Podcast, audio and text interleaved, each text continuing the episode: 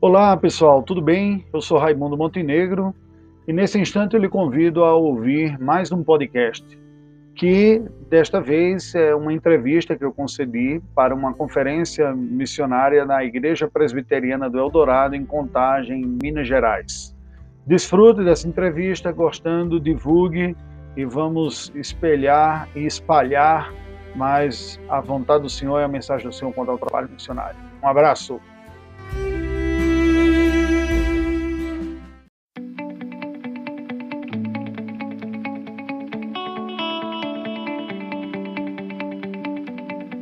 Mas eu gostaria agora de mostrar para vocês e trazer para a gente um panorama, um panorama global. Como é que esse coronavírus ele tem afetado globalmente a missão de Deus? Porque nós sabemos que a missão não para, a missão ela continua, a permissão ela permanece. Mas o coronavírus ele tem afetado de fato a vida de missionários ao redor do mundo, ele tem afetado a vida de igrejas ao redor do mundo, de culturas ao redor do mundo modos de relacionamento ao redor do mundo. Por isso nós trouxemos aqui hoje para poder é, ser entrevistado e para poder conversar com a gente nosso querido irmão e pastor, teólogo, missionário Raimundo Montenegro. Ele veio aqui para poder conversar um pouquinho conosco a respeito da missão de Deus e dessa pandemia, para poder mostrar para a gente o modo como tudo isso que tem acontecido, na verdade, está dentro dos propósitos eternos de Deus. Raimundo, é com você. Olá, meus queridos irmãos, aqui é o pastor Felipe. Que bom poder falar com você nessa conferência missionária tão diferente, tão nova, inovadora e nós queremos que seja uma bênção na sua vida. Hoje nós estamos aqui nesse lugar um pouquinho diferente, nós estamos na frente da primeira igreja presbiteriana de Belo Horizonte. Isso mesmo, viemos aqui conversar com o reverendo Raimundo Montenegro, ele que é missionário da PMT, um dos pastores dessa igreja, e nós viemos aqui conversar um pouquinho com ele a respeito da sua experiência missionária, a respeito da, do desafio que nós temos de proclamar o evangelho do Senhor Jesus a toda criatura e a todos os povos. O pastor Raimundo Montenegro é professor também no nosso seminário, Seminário Presbiteriano de Belo Horizonte, e é uma pessoa que tem grande domínio da palavra e que também tem muito a nos ensinar sobre a missão da igreja. Então, participe com a gente, continue aí assistindo e aprendendo um pouco mais sobre esses grandes desafios para a nossa vida como igreja, a missão do Senhor, que é a nossa missão também. Deus te abençoe. O senhor pode falar um pouquinho sobre a sua experiência com o envolvimento missionário? Como é que foi isso? Quanto tempo? Como é que foi esse preparo do senhor, esse chamado que Deus tem te dado aí a respeito da obra missionária? É uma questão bem abrangente, né? O interesse com missões brotou em meu coração ainda na fase da adolescência, quando participei de uma conferência missionária na minha igreja local, a Igreja Presbiteriana Central de Campina Grande, e a igreja promoveu uma conferência que despertou-me o coração e depois, lendo alguns materiais, brotou esse sonho, né, esse desejo de conhecer mais e, quem sabe, um dia ter um envolvimento com esta prática. Esse sonho ficou meio dormente dentro do coração. Em seguida, a minha vida seguiu alguns passos que a providência divina colocou de mudar de cidade, trabalhar fora. Depois apresentei-me como candidato ao ministério, fui aprovado pelo conselho, presbitério e experimentei um período pastoral, primeiro de trabalho pastoral de cerca de 10 anos. No meu coração, eu tinha um desejo de primeiro ter uma experiência pastoral para sentir um pouco esse, o, o ministério dentro da realidade que a gente conhece mais, para depois então pensar num trabalho transcultural. Foi quando a minha esposa topou também, depois nós já estávamos há 10 anos casados e desenvolvendo trabalho. E tivemos os nossos filhos, quatro filhos, dois nasceram aqui em Belo Horizonte e outros dois em São Paulo. E foi um momento que nós recebemos um convite e esse convite despertou todo um processo que desencadeou na saída nossa para o campo missionário transcultural. Então essa foi a nossa jornada. Do ponto de vista do, do coração e, e da fé e dos valores, é, o, o valor missionário, juntamente com o valor teológico, ortodoxo, são dois valores que eu carrego comigo e marcam tanto o meu coração quanto a minha vida e o meu ministério.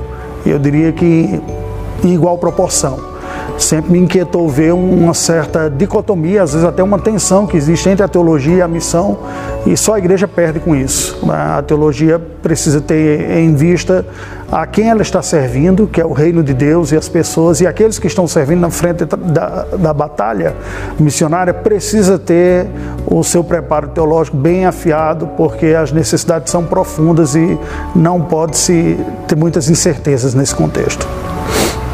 Dito essas coisas, né, que não existe essa dicotomia nessa relação é, pastoral e, e missionária, Fale um pouquinho então dessa experiência pastoral, mas também missionária lá na Albânia, né? Que foi o campo transcultural que sua família pode servir. Sim. É, de fato, eu não vejo muita diferença entre o trabalho pastoral e o trabalho missionário. Eu entendo que a diferença, na minha perspectiva, eu respeito quem tem visões diferentes, mas eu entendo que a, a diferença se dá basicamente por questões geográficas. Né? Eu tenho um perfil pastoral, não tenho nem mesmo um perfil muito pioneiro, de trabalho pioneiro, pessoas com, com dons mais voltados para a evangelização, aqueles é, que são mais qualificados para um trabalho pioneiro. Por isso mesmo que as nossas escolhas de desenvolvimento não se deu num contexto de um trabalho pioneiro, mas num contexto de consolidação, de edificação, de preparo, de discipulado. E foi basicamente o que nós fizemos, apesar de um período ter sido curto, de dois anos, chegamos à Albânia, que é um dos países de, de maioria islâmica do continente europeu, são três apenas, né? A Albânia, a Bósnia e o Kosovo, e havia o início de um trabalho presbiteriano pela nossa agência, depois depois, estando lá, foi que nós descobrimos que havia alguns poucos outros trabalhos de perfil reformado e só mais um de natureza presbiteriana também. Mas a nossa contribuição basicamente foi ajudar na transição entre um trabalho incipiente, original, inicial, para uma consolidação de uma congregação com formação litúrgica, com organização de culto e uma doutrinação. Então a nossa experiência foi, foi curta, foi mais focada nesse sentido. Nós trabalhávamos como uma equipe lá e foi uma experiência muito rica. Agora vocês que estão em casa aí, a gente vai assistir um vídeo com algumas fotos com o reverendo Raimundo, como também da, da sua experiência transcultural lá na Albânia. Então vamos assistir aí agora. No ano em que Deus me chamou, eu ouvi sua voz.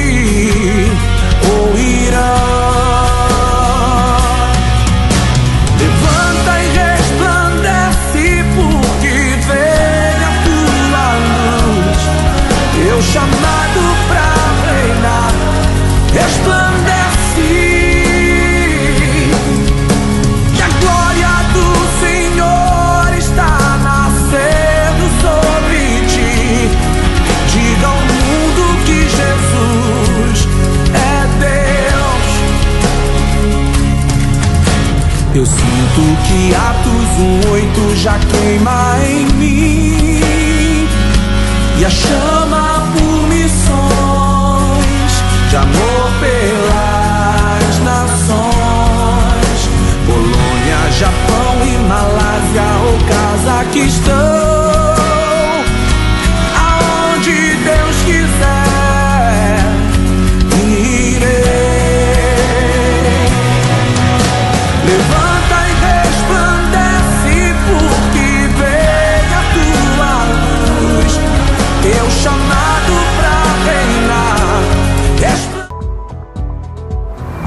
É muito legal a experiência sua de vida, é, reverendo. E agora temos, dando continuidade aqui à nossa entrevista, quais experiências que o senhor tem também nessa área pastoral, missiológica e também o contato que o senhor tem nessa situação que nós estamos vivendo hoje de, de pandemia, quais são os maiores desafios, assim, do seu ponto de vista hoje em relação ao coronavírus, essa situação que a gente tem vivenciado mundialmente, né, que a gente está lidando aí? Sim. É, na verdade, algumas coisas não mudam muito. Né? Eu costumo dizer que nós temos experimentado um período de uma aprovação universal. A igreja do Senhor, onde ela estiver hoje no mundo, está sofrendo os reveses dessa pandemia, em graus diferentes e em intensidades diferentes e com restrições diferentes, mas todos nós estamos sentindo. Nós, como brasileiros e latinos, que somos mais dados ao contato físico, ao abraço, ao cumprimento, independente até da fé, todos nós temos sentido esse distanciamento que nos afeta profundamente. É muito difícil nós vermos alguém que nós conhecemos e prezamos muito e não queremos logo dar um abraço e, e cumprimentar. Então, isso é universal, não é? em algumas medidas diferentes. É, de uma forma muito forte, essa pandemia afetou uh, o trabalho missionário transcultural, especialmente de, missionários saídos, saídos do Brasil, porque um dos impactos que a pandemia trouxe foi um impacto econômico. A nossa moeda desvalorizou frente ao dólar e todo recurso que chega no campo chega através de um câmbio, através de uma moeda forte, seja a referência do dólar ou seja do, do euro. E então isso provocou uma queda significativa, ainda que nas contribuições permanecessem no Brasil no mesmo padrão que estava antes, na ponta, lá no campo missionário, o nível caiu. Agora, com os efeitos do coronavírus também, a igreja passou a sofrer limitações na sua adoração.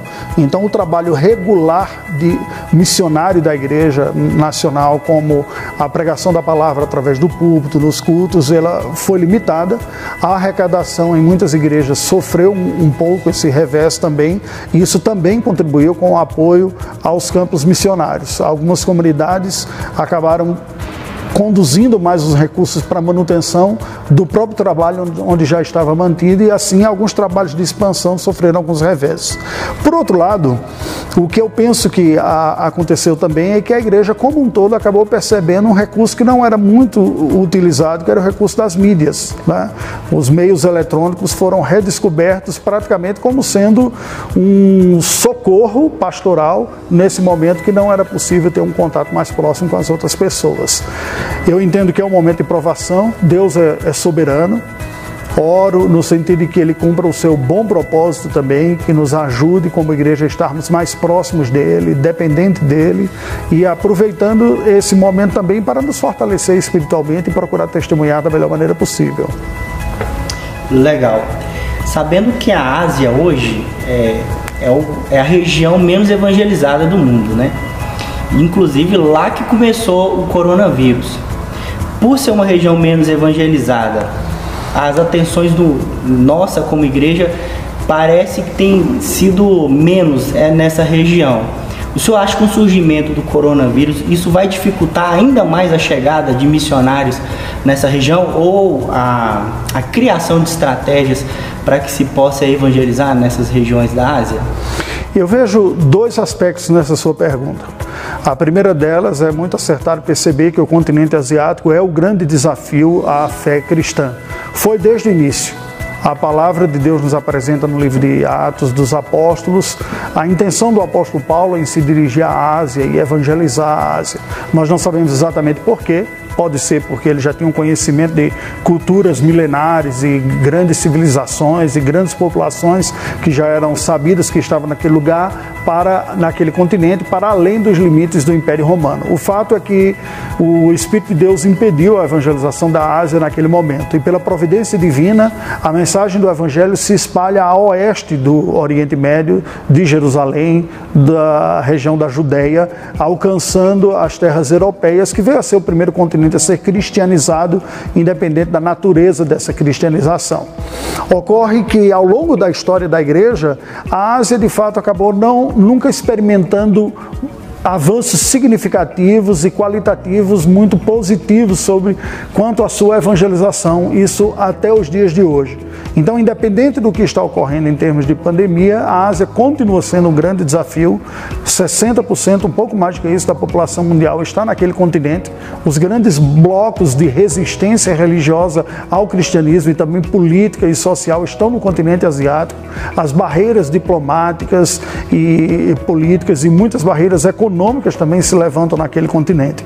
O que nós, nós conseguimos perceber é que essa pandemia, em linhas gerais, causou um, uma certa pausa no avanço missionário. Até onde eu consigo perceber, uma boa parte do esforço atual do trabalho missionário é manter aquelas pessoas que já estão no campo em quaisquer partes do mundo, que inclui o continente asiático também. Agora, a, a o reflexo que a pandemia traz sobre a Ásia também traz sobre os outros continentes. Nós estamos todos esperando né, uma solução desse problema, quer seja por uma vacina, quer seja por uma imunização por contato natural, para que a vida vá voltando cada vez mais ao normal e assim se criem novas condições também de repensar o alcance do continente asiático. Existem missionários no número limitado, é verdade. Existem algumas poucas igrejas também cristãos em, em proporção pequena, considerando o continente como um todo, algumas poucas exceções, mas certamente todos nós, como igreja, temos o desafio de permanecermos fiéis, mantendo o trabalho onde ele está estabelecido e na expectativa de poder contribuir e expandir o reino eh, em lugares em que ele ainda não tem se estabelecido. É, a gente só está falando de desafios, né, do coronavírus, de evangelização, mas também trouxe oportunidades, né? No ponto de vista do senhor, como pastor local é, de uma igreja até referência aqui na região metropolitana, é, quais são então o, vamos dizer assim, a, as vantagens que nós ganhamos também nesse tempo de pandemia, nessa perspectiva de evangelização? A primeira, para mim, sem sombra de dúvida, foi a mais fácil perceber e até desenvolver, foi a utilização dos recursos tecnológicos para a difusão da mensagem da palavra de Deus. Então, imediatamente, a igreja que já estava pensando há um certo tempo, quando teve eh, esse surto, né, essa, essa pandemia e os trabalhos presenciais foram encerrados, houve uma decisão da parte do Conselho da Igreja que imediatamente as mensagens bíblicas, as pregações e todas as demais atividades de comunicação bíblica da parte da igreja passassem a ocorrer pelos recursos tecnológicos, os canais de comunicação, os mais variados, aqueles de uma transmissão mais passiva, digamos assim, que apenas ouvimos as pessoas por um canal como o YouTube, e eh, posteriormente nós incrementamos também recursos como chats e grupos de discussão é, com outros em que há uma interação maior. Então, certamente o resgate disso, a importância de ver a tecnologia como uma ferramenta de evangelização foi o primeiro ponto positivo. O segundo, eu vejo que é um aspecto mais uh, pastoral ou mesmo espiritual.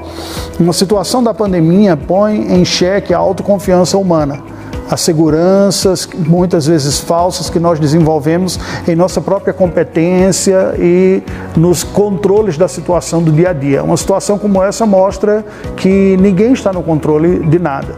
Né? Os, as pessoas mais conhecedoras tanto da saúde quanto da política, da gestão pública, não estão sabendo até agora exatamente qual é o melhor caminho para lidar com tudo isso. Então, ironicamente, essa certa insegurança quanto a lidar com essa pandemia causa uma abertura de espírito que pode ser uma oportunidade bem aproveitada para a evangelização, porque se não estamos no controle, há alguém que está. E é exatamente uma ocasião apropriada para nós anunciarmos aquele que está no controle de todas as coisas, que está presente, que é forte, que pode nos socorrer, que é o Senhor Jesus. Então eu vejo esse segundo elemento como um elemento importante. E um terceiro, eu diria que são oportunidades de serviço misericordioso e ministerial também. Então aquelas pessoas que têm sido fortalecidas pelo Senhor na sua fé, na sua segurança, podem ser instrumentos de Deus também para levar a outros que estão carentes e que não estão com a mesma segurança e que estão com outras privações ou com outras necessidades, a terem algumas dessas necessidades, quer físicas, quer materiais, supridas por irmãos na fé que têm sido agraciados por Deus e que podem estender esta bênção para a vida de outras pessoas também. Legal. Continuando aqui, o senhor acha que essa pandemia vai mudar algumas coisas de modo permanente na igreja? E quais aspectos mudaria? Eu, sinceramente, eu não acredito em uma mudança profunda, ou seja, do ponto de vista comportamental, nem mesmo de valores como resultado natural ou imediato da pandemia. Eu penso que baseado na experiência que nós temos tido, é bem provável que a igreja saia dessa pandemia percebendo que há mais possibilidades de divulgar o evangelho do que os meios convencionais que nós nos utilizamos nos cultos presenciais. E aí volta a dizer, os recursos tecnológicos, penso que eles haverão de continuar fazendo parte do ministério da igreja depois que a pandemia encerrar, porque se mostrou uma ferramenta eficaz, importante e útil até para o trabalho pastoral e não apenas uma espécie de paliativo enquanto que os cultos presenciais não existam. Por outro lado, não temos como colocar como uma equação fechada ou direta, resultado direto, mas é possível que haja um efeito espiritual e eu oro para que haja um efeito espiritual da graça de Deus de se utilizar dessa pandemia também para trazer um senso de maior dependência do Senhor na vida dos crentes, da igreja do Senhor Deus, ao reconhecerem que, embora nós não tenhamos o controle, Deus tem, Ele é fonte de segurança e de força. Então, o meu desejo e a minha oração é que nós saiamos mais dependentes do Senhor. Eu confesso que eu ficaria. Hum, eu não diria frustrado, mas assim, um tanto quanto com aquela sensação de que não soubemos aproveitar melhor esse período de provação, se ao final nós saíssemos do mesmo jeito que nós estávamos antes. Eu penso que é um convite da graça de Deus para que experimentemos uma dependência mais profunda, conheçamos as debilidades nossas, nossas fraquezas, porque todas elas vão aparecendo nesse contexto. É? E são convites da graça soberana de Deus para que experimentemos um, um quebrantamento maior, experimentemos uma dependência de Deus maior. Este é o meu desejo e a minha oração. Muito bom, muito bom mesmo. É, pra, quase finalizando a nossa entrevista aqui, de que modo a igreja local pode apoiar seus missionários nesse tempo de pandemia, então?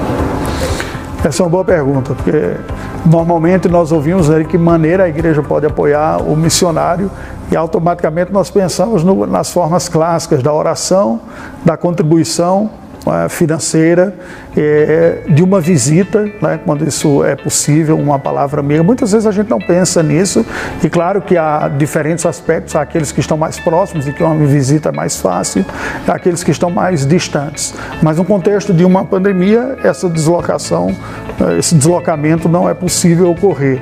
Mas um contato pessoal de uma igreja sócia, de uma igreja apoiadora, certamente faz uma diferença muito grande o missionário costuma sofrer hum, com esse distanciamento né? e, num certo sentido, acaba desenvolvendo uma certa capacidade de viver mais autonomamente, mas espiritualmente isso não é bom especialmente em dias de insegurança e dias de provações e de dificuldades, receber o contato de uma igreja amiga, de irmãos, e agora pelos recursos tecnológicos nós podemos até ver a pessoa, né, conversar com ela por uma videoconferência, diferente tempos passados em que cartas eram escritas e demoravam meses até chegar.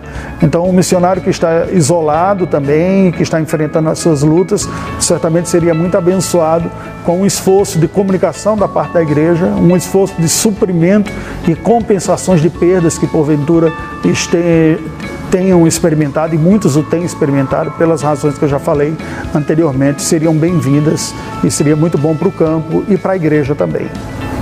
Agora sim, uma última pergunta, né? É, uma pessoa que já, já se sente vocacionado nesse tempo de pandemia, ou que vai se sentir vocacionado depois dessa conferência, o que o senhor diria para essa pessoa hoje e agora? Boa pergunta. Eu tenho pensado um bocado nisso também, porque na minha própria trajetória, este ano nós havíamos retomado uma discussão para o retorno ao campo. Havíamos tratado inicialmente com o conselho da igreja e até anunciado à igreja. E a pandemia fechou as circunstâncias gerais. Não é? Então, até como uma projeção daquilo que eu tenho experimentado, isso é hora de, em primeiro lugar, colocar o coração diante do Senhor se Deus, na sua graça infinita e misericordiosa, tem despertado o seu coração para o maior envolvimento no trabalho missionário, despertando uma vocação e um interesse, especialmente se for um trabalho transcultural, é hora de você fortalecer essa convicção diante de Deus, sem independência, servir a sua igreja local. Esse não é um momento apropriado, até mesmo que não há nem condições de muitos lugares e muitas circunstâncias se viabilizar uma saída E não é razoável também ficar esperando um dia em que essa saída venha porventura a ocorrer.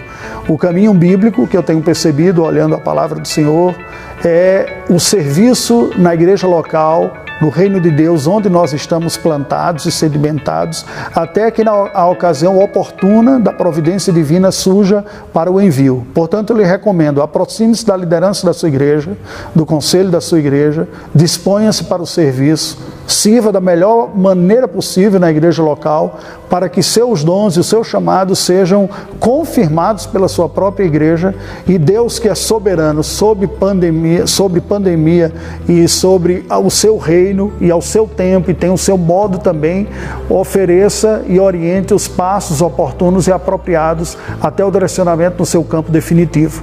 Nós não podemos cair num erro comum que é idealizarmos um campo como um chamado de Deus especificamente relacionado a uma geografia distante. O chamado de Deus, acima de tudo, é para a glória do seu nome, para a consolidação do seu reino, a edificação da sua igreja e expansão do seu reino.